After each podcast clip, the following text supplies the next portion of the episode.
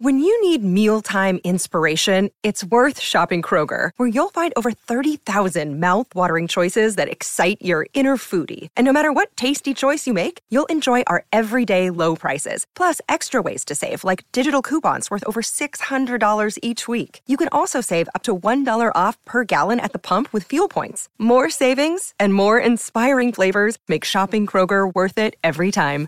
Kroger, fresh for everyone. Fuel restrictions apply.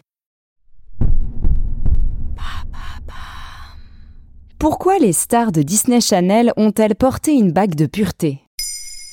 Merci d'avoir posé la question. Pas avant le mariage. Cette injection à rester vierge jusqu'à l'union sacrée de deux êtres semble désuète dans notre société moderne. Et pourtant, dans les années 90, elle devient un véritable phénomène de mode venu des États-Unis, porté par de jeunes stars de la télévision, essentiellement issues de Disney Channel. Sans être mariés, les adeptes ont déjà la bague au doigt. C'est leur signe distinctif qu'on appelle bague de pureté. Mais c'est quoi une bague de pureté? Également connue sous le nom d'anneau de pureté, bague de virginité ou encore bague d'abstinence, elle est portée traditionnellement à la main gauche par les femmes ou les hommes qui souhaitent afficher leur engagement envers l'abstinence sexuelle jusqu'au mariage et leur promesse de fidélité envers leur âme sœur. Originaire des États-Unis, elle est apparue dans certains groupes chrétiens évangéliques conservateurs au début des années 90, comme le Silver Ring Thing. Il consiste en un programme d'éducation sexuelle abstinente qui utilise des présentations multimédia, des concerts et des ateliers pour transmettre son message. Le sexe avant le mariage, c'est mal, c'est dangereux et ça amène beaucoup de complications émotionnelles. Le mouvement séduit à l'époque plus de 265 000 adolescents qui s'engagent auprès de leur pasteur et pour certains au cours de cérémonies publiques ou des balles de pureté où les participants font la promesse de garder leur virginité. La plupart suivent surtout l'exemple de plusieurs célébrités qui véhiculent l'image positive du bijou à travers le monde.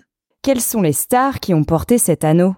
Le groupe de pop-rock Jonas Brothers a été l'un des premiers à promouvoir la bague de pureté. Les trois frères correspondent à l'époque à l'image de garçons modèles de l'Amérique puritaine. Au MTV Music Awards, l'animateur Russell Brand se moque gentiment d'eux en leur disant C'est un peu ingrat, les Jonas Brothers pourraient coucher avec n'importe quelle femme, mais ils ne le font pas. C'est comme si Superman décidait de ne plus voler et de rentrer chez lui en bus.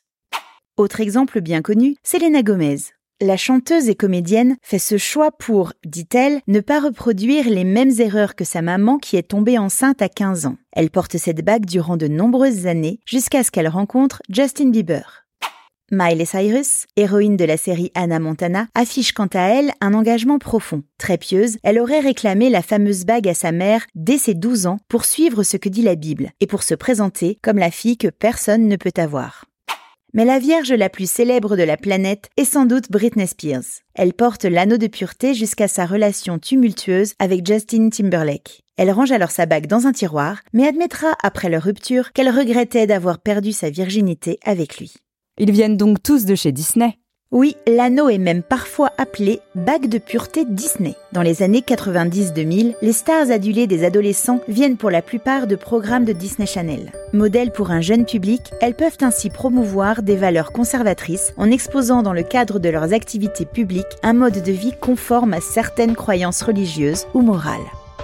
Disney a évidemment tout intérêt à préserver son image et celle de ses enfants stars pour satisfaire et conserver une cible jeune et familiale une vision bien édulcorée de la jeunesse américaine puritaine. Maintenant, vous savez, un épisode écrit et réalisé par Béatrice Jumel.